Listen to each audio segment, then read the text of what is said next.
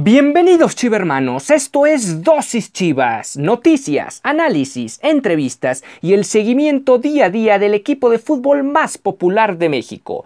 Yo soy Ricardo Romano Corona y diariamente inyectaré tu dosis Chivas. No olvides que puedes sintonizar nuevos episodios de lunes a viernes a través de Spotify, Anchor FM, Apple Podcast, Breaker, Google Podcast y Radio Public. Y sin más que agregar, comenzamos.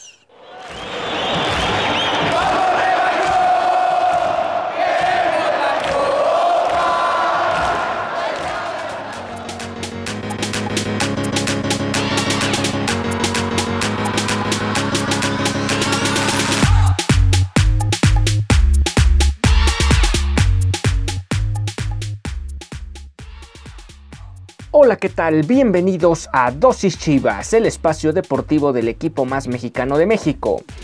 Antes de comenzar, los invito a que se registren en instabet.mx, realicen su primer depósito e ingresen mi código promocional Dosis Chivas, donde podrás recibir 500 pesos adicionales para poder apostar en cualquier evento deportivo.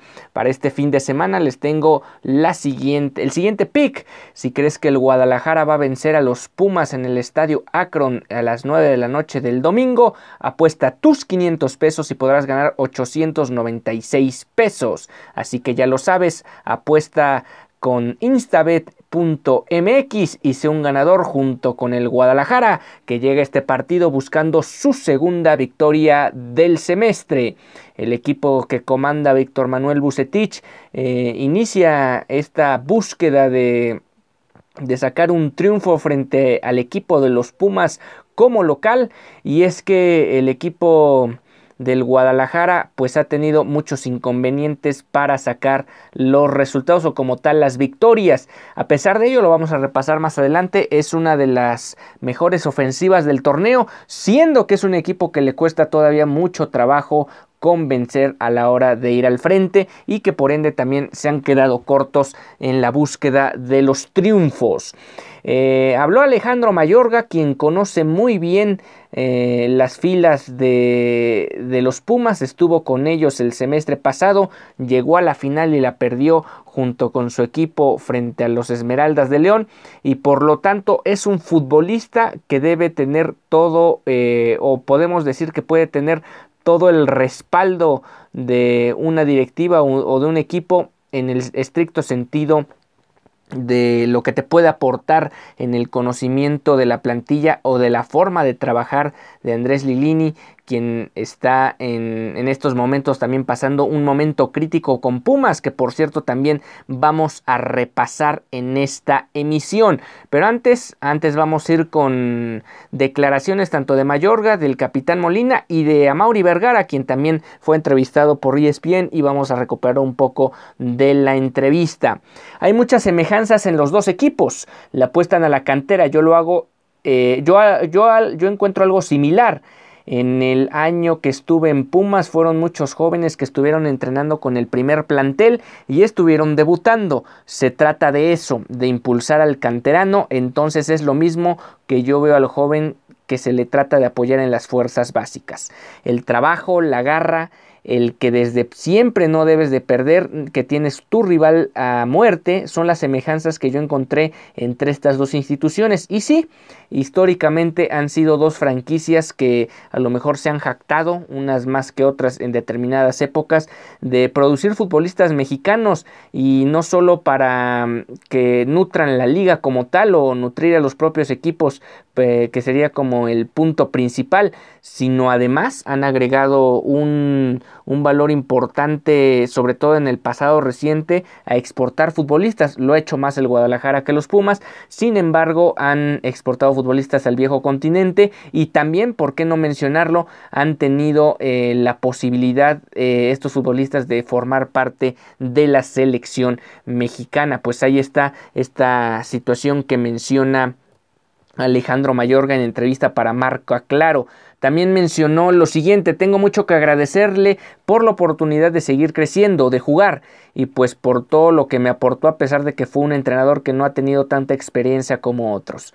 Pero me, me aportó mucho y siempre estuvo muy cerca de mí tanto en lo futbolístico como en lo general y esa confianza que me tuvo siempre voy a estar muy agradecido. Así lo explicó Alejandro Mayorga con respecto a su paso con Pumas y en lo particular haber estado bajo el mando de Andrés Lilini. Eso también fue otra de las respuestas que dio en entrevista para Marca Claro. Otra persona que habló delante de los medios, en este caso hablamos de Jesús Molina, fue eh, el capitán de Chivas, quien en videoconferencia de prensa mencionó lo siguiente. Ha sido una primera parte del torneo mala, es la realidad. No hemos cumplido con los objetivos que nos propusimos y al no estar a la altura tenemos una deuda con la afición y con nosotros mismos. De nuestra parte están todas las ganas de salir a ganar el domingo y cerrar la segunda parte del torneo con la determinación de revertirlo. Una situación que ya me he cansado de mencionar. El equipo, o más bien la afición, o tanto el equipo como la afición, se ha acostumbrado a tener eh, inicios muy lentos, inicios donde no se obtienen los triunfos, donde tienes que remar contracorriente y buscar ya en la segunda mitad de un torneo la posible o hipotética clasificación cuando realmente tenías que haberlo realizado desde los primeros desde las primeras jornadas y tener hasta cierto punto margen de, maniobra en dado caso de que vinieran ciertas lesiones, ciertas cuestiones eh, de, del tema operativo, del tema administrativo, tanto en lo físico como en lo mental. Y bueno, esa ha sido la situación del equipo mexicano. Perdón, bueno, sí, del equipo mexicano, el que juega con puros mexicanos. Bueno, les habíamos anticipado en dosis, antes de seguir con las declaraciones de Molina, les habíamos anticipado en, nuestra cuenta de Instagram, en arroba dosis.chivas, que todos los viernes a partir del minuto 14 vamos a enviar saludos a las personas que nos escuchan en distintas partes del mundo y en esta ocasión vamos a mandar saludos a personas de Costa Rica, de Irlanda y de México. Esos van a ser los lugares a los que vamos a mencionar, así que en los próximos minutos no olviden estos saludos. Eh, otra frase de Jesús Molina, hemos tenido buenos lapsos en los partidos. Contra Pachuca fue un buen primer tiempo. Debemos ser más consistentes para poder tener marcadores más amplios. Nos estamos quedando cortos en los goles y no estamos siendo sólidos defensivamente. A nivel individual estamos trabajando para estar a la altura de lo que representa Chivas. Menciona Molina que han estado corto en los goles y no se equivoca. No hay que confundir que el Guadalajara, a pesar de llevar 10 goles en el torneo y ser una de las mejores ofensivas de la liga, no significa que estén llegando con mucha claridad al frente y sobre todo en una frecuencia importante que te permita tener incluso ese mismo margen de maniobra en el estricto sentido de que bueno a lo mejor llegaste cinco veces y anotaste un gol ya estamos hablando de otro tema de contundencia sino que más bien este equipo sí ha aprovechado las pocas que ha tenido pero por otro lado en lo general no digo en temas particulares sabemos lo que aconteció con Vega en el último partido pero al final el equipo también se ha quedado muy corto a la hora de generar ocasiones de peligro al frente. No creo que haya así, no creo que haya cortocircuito, eh, mencionando en el grupo entre, entre los futbolistas. Mucho es virtud del rival. Es evidente que Pachuca salió en el segundo tiempo a proponer más. No supimos mantener la ventaja ni circular la pelota mejor para generar más opciones de gol. Todos tenemos la ilusión de ganar los partidos. Buse hace su trabajo haciendo los cambios necesarios y mucho es parte de nosotros. Hemos dejado de hacer cosas. Me quedo tranquilo por el hecho de que todos damos lo mejor por el equipo en busca de corregir y afinar detalles. Y de alguna manera, dado el resto de la rueda de prensa que, que tuvo el capitán Molina, bueno, es cierto que respalda hasta cierto punto a, a Víctor Manuel Bucetich, pero por otro lado el equipo también se ha quedado muy corto en el tema de gestión de gestión de, de, partido. Ha habido ocasiones donde los cambios al principio no se entienden y mucho menos han terminado por responderle a Víctor Manuel Bucetich. Sí, hay una responsabilidad de los jugadores, pero también cuando el entrenador te pide ciertas cuestiones o cierto funcionamiento donde no está eh, potencializando al 100% tus habilidades, se vuelve más complicado. El caso ya mencionado en reiteradas ocasiones de Uriel Antuna.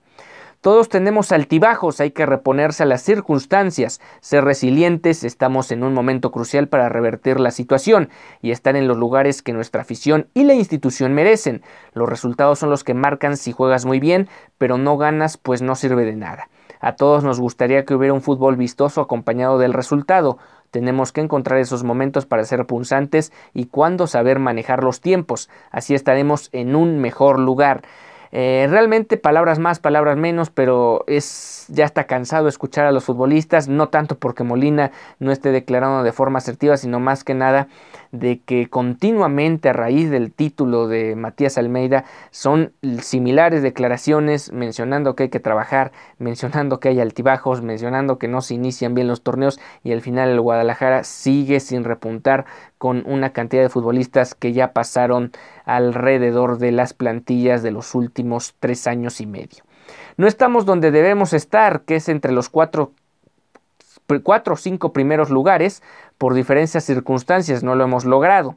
Hemos perdido puntos cruciales y lo primero es reconocer que no estamos bien, pero por el otro, ser optimistas para tener una segunda parte favorable. Depende de nosotros posicionarnos en un mejor lugar para estar en la liguilla.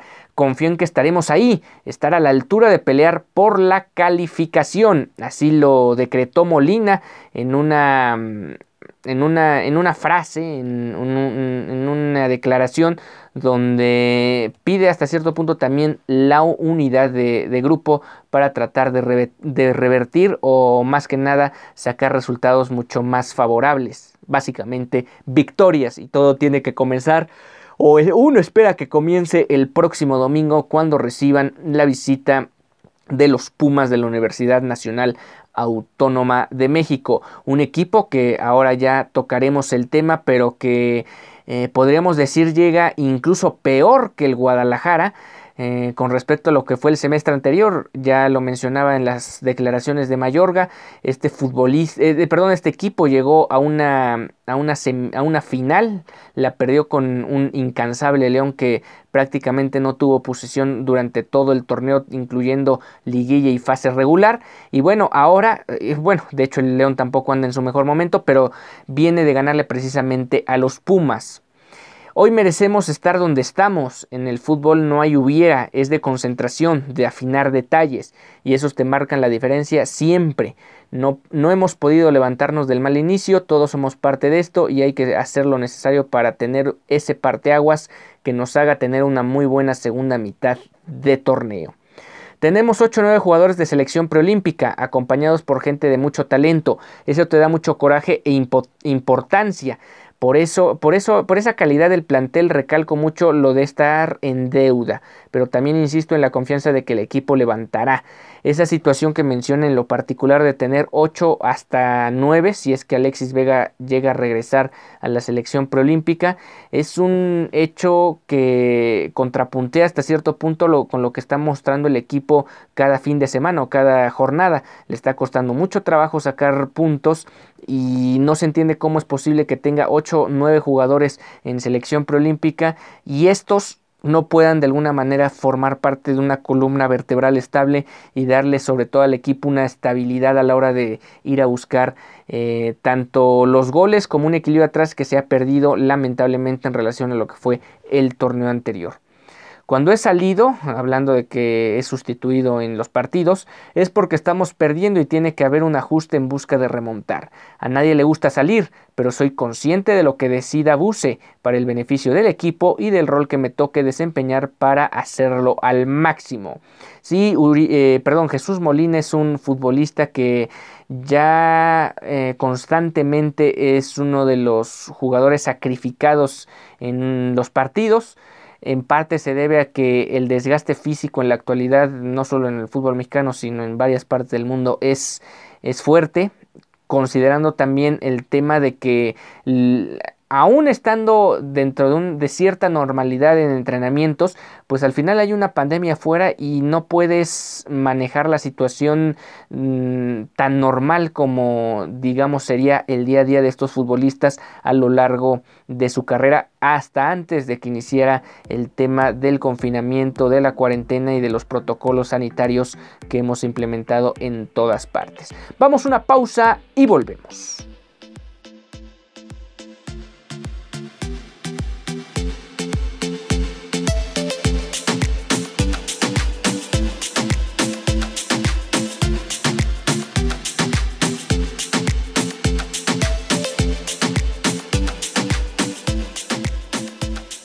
Ya que nosotros al ver un juego nos gusta ponerle un poco de picante al partido.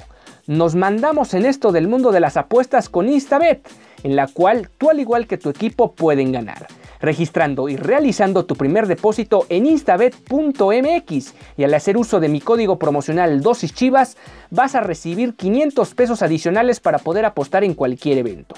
Desde la Liga MX hasta cualquier enfrentamiento deportivo, tú puedes ser el ganador. No lo olvides y apuesta en instabet.mx.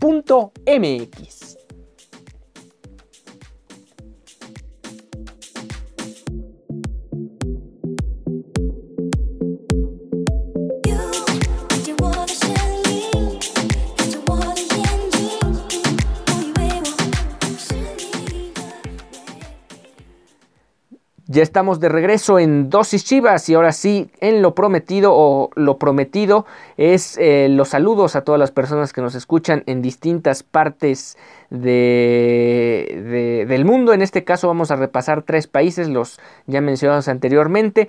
Un saludo a la gente que nos escucha en provincia de Heredia y en provincia de San José, allá en Costa Rica. Hay que recordar que el equipo de Chivas en su momento, más bien el dueño del Guadalajara, eh, o la familia Vergara en el caso de Jorge, quien en su momento compró al Saprisa de Costa Rica que juega en San José, en la capital tica, pues de alguna manera pudo mm, poner una especie de preámbulo o poner en el mapa al Guadalajara de mucho mayor eh, con, un, con, un, mayor auge a lo que anteriormente se tenía. Claro, también ya ha contribuido el tema de, de, la televisión, que muchos de los partidos del fútbol mexicano se transmiten en Centroamérica y que por ende pueden escuchar o ver las transmisiones del fútbol mexicano, incluido al Guadalajara.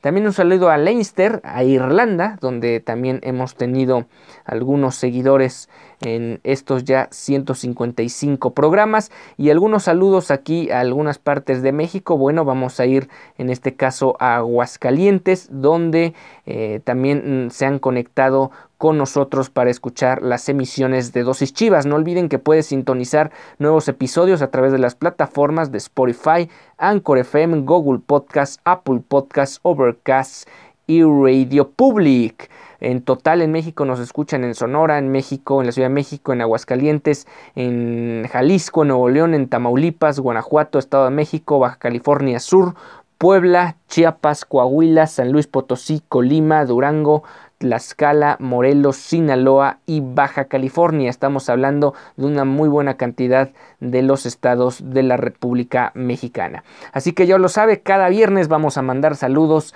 a algunos lugares donde nos escuchen eh, continuamente estas emisiones de dosis chivas. Y ahora sí, continuando con nuestro programa, vamos a retomar un poco de las palabras de Amauri Vergara, quien de alguna manera le ha dado su respaldo tanto a Ricardo Peláez como a Víctor Manuel Bucetich. Respaldo el trabajo de Víctor Manuel Bucetich, entiende muy bien lo que es Chivas y nos va a ayudar a conseguir los objetivos que estamos buscando.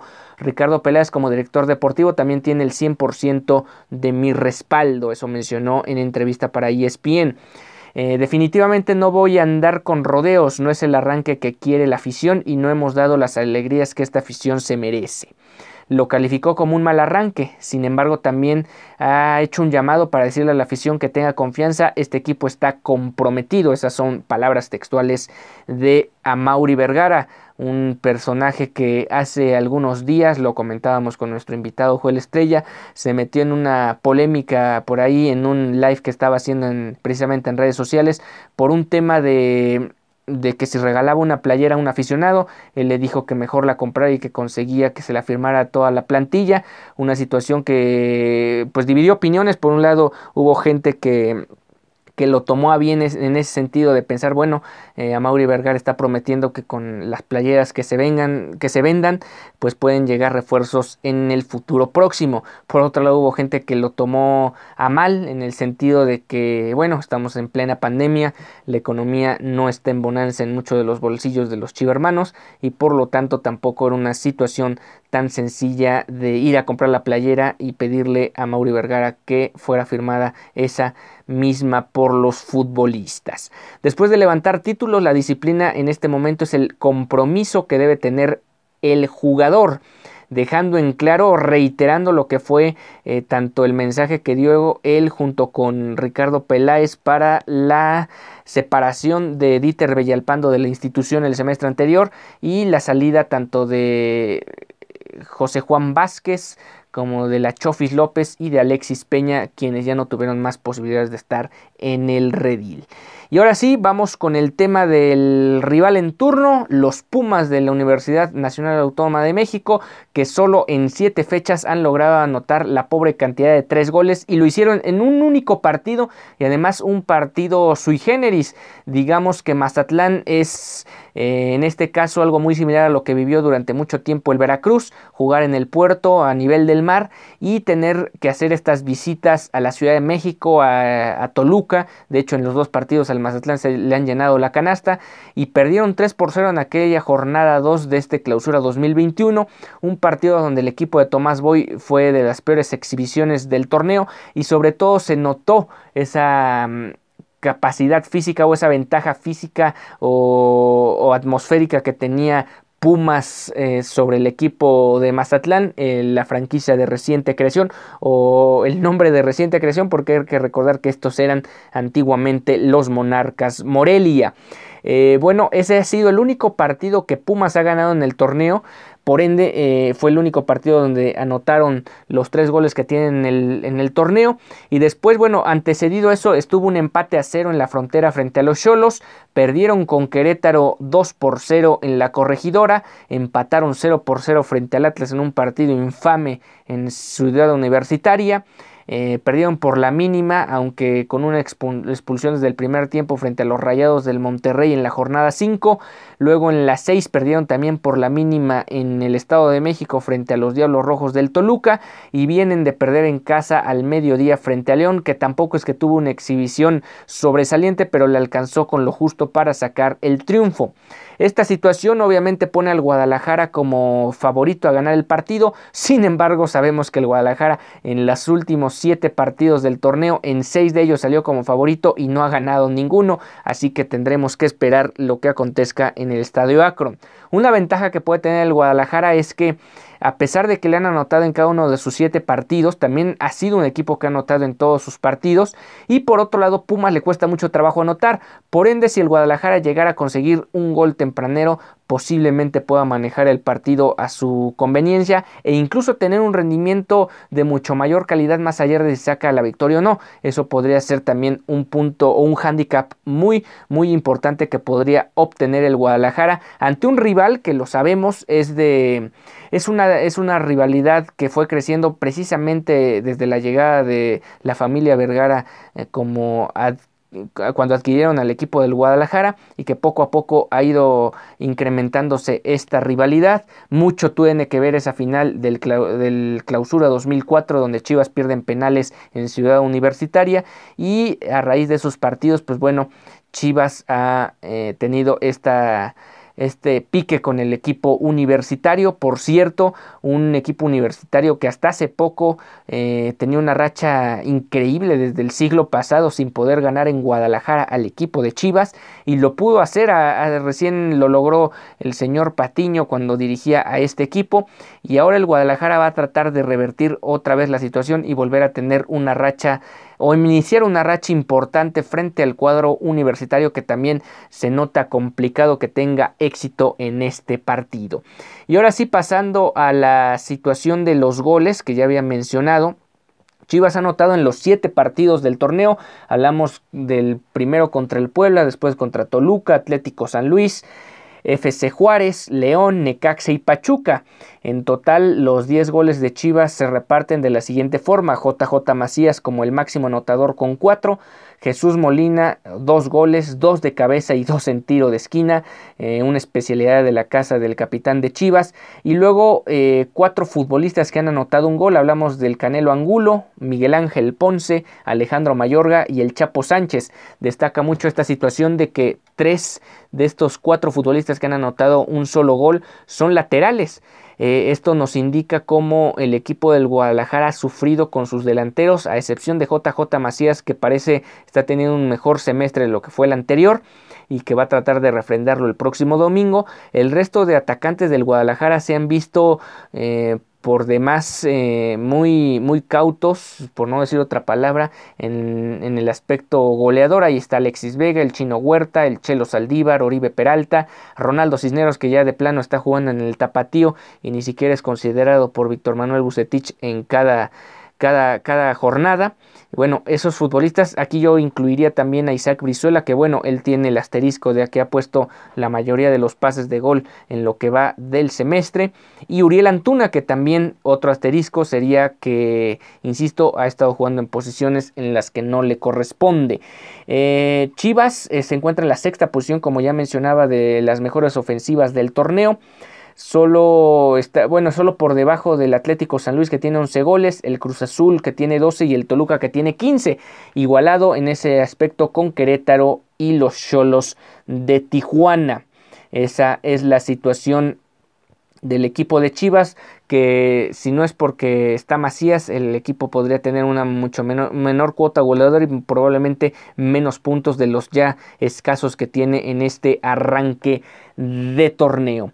Bueno, también vamos a destacar el día de hoy un, un tema ya un poco más histórico, como suelen ser algunos de nuestros datos que ofrecemos eh, antes de los partidos de, del Guadalajara contra el rival en turno. Y en esta ocasión vamos a recordar 10 eh, momentos importantes en esta y les ya comentaba importante rivalidad frente al equipo universitario y estos son algunos momentos destacados o relevantes. El primer encuentro entre estas dos instituciones en la Perla de Occidente se dio en la fecha 18 del de la temporada 62-63.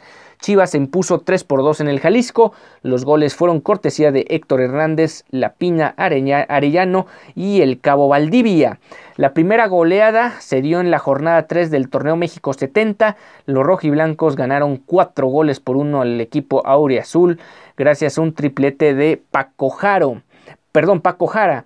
Otro notable, otra notable exhibición de Chivas se dio en la campaña 80-81 dentro de la fecha 25.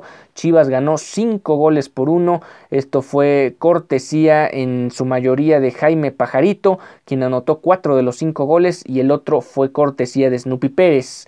En la jornada 33 del 82-83, un partido espectacular donde Chivas iba ganando 2 por 0, perdón, donde Pumas iba ganando 2 por 0 sin embargo, vino una remontada espectacular del Guadalajara que reaccionó y lo puso 2 a 3. Y, perdón, Chivas iba ganando 0, después eh, Pumas reaccionó lo puso 3, 3 a 2 a su favor. Y Roberto Gómez Junco junto con el Snoopy Pérez le dieron una voltereta más al partido.